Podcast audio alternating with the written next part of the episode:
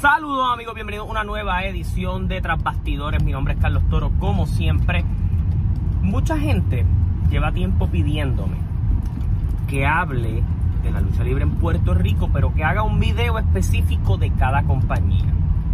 Eh, y hoy llegó mi momento de ceder, de complacerlos a ustedes y darles el contenido que piden. Así que hoy puede que vean mucho contenido en el canal, pero es porque voy a estar hablando específicamente de cuatro empresas durante el día de hoy.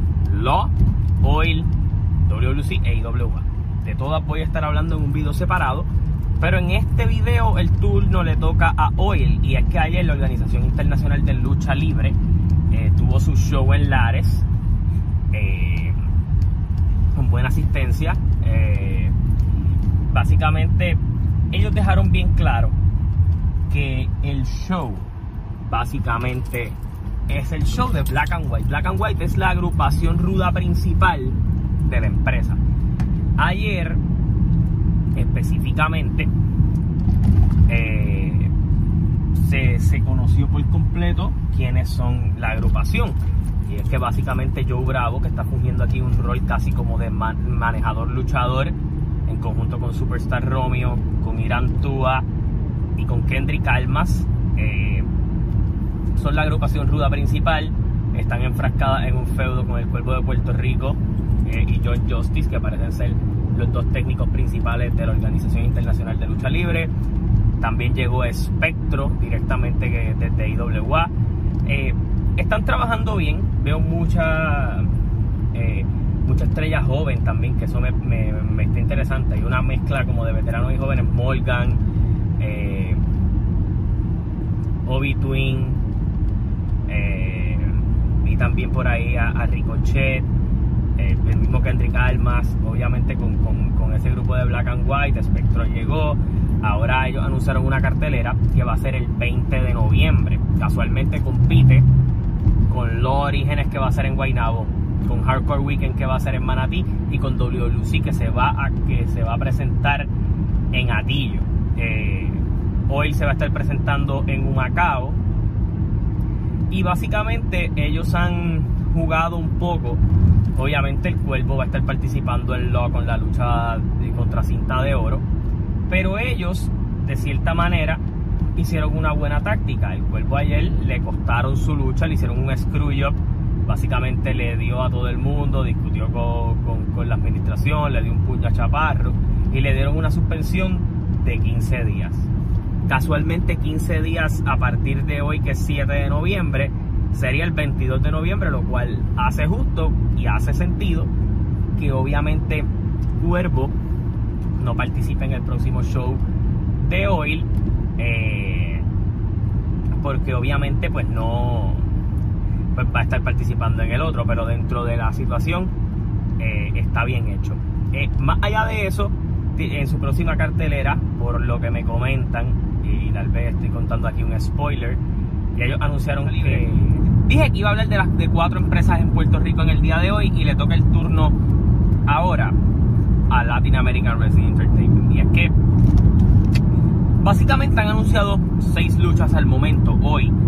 al momento de hoy, eh, las luchas anunciadas son obviamente cinta de oro contra el Cuervo de Puerto Rico, la Rebelión, que ahora son dobles campeones enfrentándose a los Lucha Brothers también a eso le puede sumar eh, JCX contra el Académico, uno de los eventos que yo considero que es el de la historia más prominente dentro de lo que han estado trabajando, que es Mike Mendoza, Mark Davidson y Ángel Fashion, conocidos como la anexión, eh, enfrentándose a Samuel Olmos, al estudiante Benji López y, y Star Roger la lucha femenina de Paola Mayfield Black Rose contra la destructora Nancy Vanilla Vargas y Riviero contra Australian Suicide. Si hay algo a lo que yo siempre le tengo que dar crédito a Dennis y Moody cuando están detrás del lápiz, detrás de, la producción, detrás de una empresa, es que todo conecta, o al menos todo el mundo, todas las luchas, por más pequeña o más grande que sea, tienen su historia y creo que lo han hecho bien con el académico y JC Jex, que más bien es como una lucha de diferentes perspectivas de estos dos luchadores de nueva generación. Riviero y Australian Suicide básicamente un vacilón que comenzó Australian, que Riviero lo tomó personal y ahora se ha convertido personal. lo de lo de Nancy y Vanilla es como este la fuerte con la amorosa contra este equipo contra este dúo internacional, una lucha para establecer la división femenina.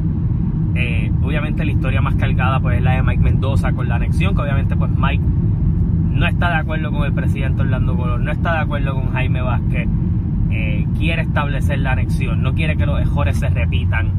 De la misma manera Jaime Vázquez mandó a la franquicia a Oti Fernández y JC Navarro a unirse para ir con la caída y Damián Fenrir, que son parte de la anexión.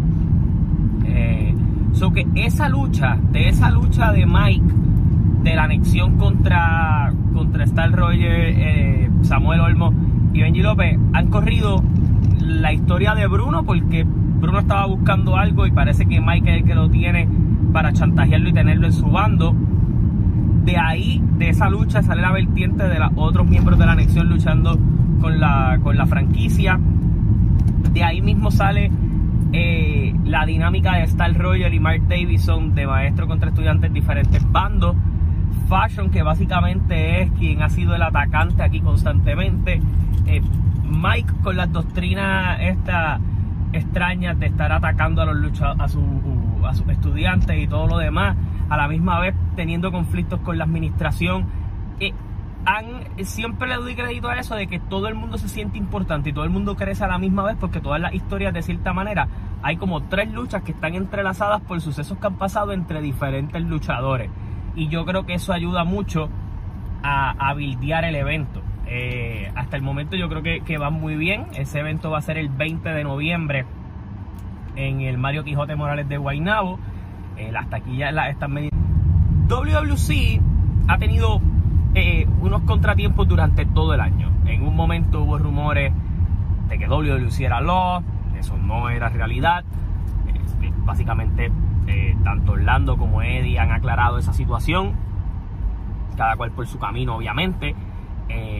WWC regresa, cambia el logo, nueva programación, Rey González es el director de operaciones, empiezan a construir vuelven a, básicamente, reviven un feudo que ya se había dado, porque no es que no se ha dado, simplemente ahora porque eran ex compañeros, pues el feudo tiene un poquito más de intensidad entre Eddie, eh, Colón y Gilbert, pero la electricidad, Luma, el destino sigue poniendo trabas en el camino y es que primero habían anunciado que aniversario iba a ser el 13 de noviembre en el Rubén Rodríguez ellos están haciendo sus carteleras poco a poco, todo lo demás. Eh, empieza esta ola de lucha libre de todo el mundo, de IWA, de Law, de Oil, de CWA. Obviamente WLC es la más longeva, siempre tiene su gente. Y empiezan los problemas de electricidad. Eh, ellos estaban yendo continuamente a la Acrópolis de Manatí, iban a ir el 30 de octubre, cartelera que se pospone.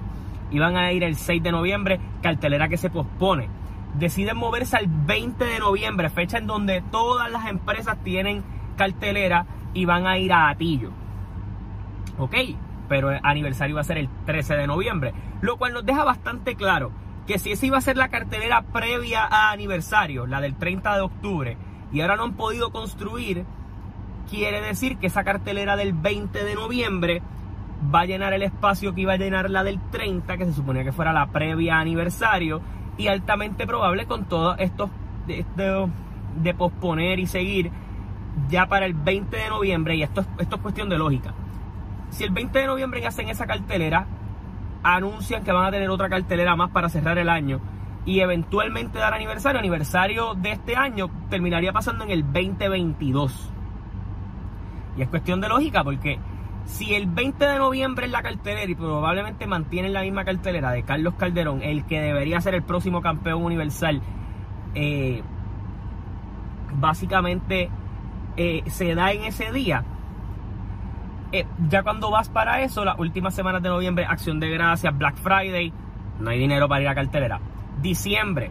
Si la haces la primera semana de diciembre, puede que te salga. La segunda, compites con el concierto de Bad Bunny, súper difícil. Entonces te tocaría ir tal vez el 18 y el 19, que pudiera ser la próxima cartelera de WLC un mes más tarde, para entonces intentar construir para la de Reyes, que en vez de ser euforia, pudieran hacer aniversario. Así que eh, e, e, está complicado el panorama, pero tal vez si les das más tiempo pueden construir algo mejor. Así que yo creo que hay un par de cosas interesantes pasando. Les invito a que se suscriban al canal, campanita para notificaciones. Hasta la próxima, se cuidan.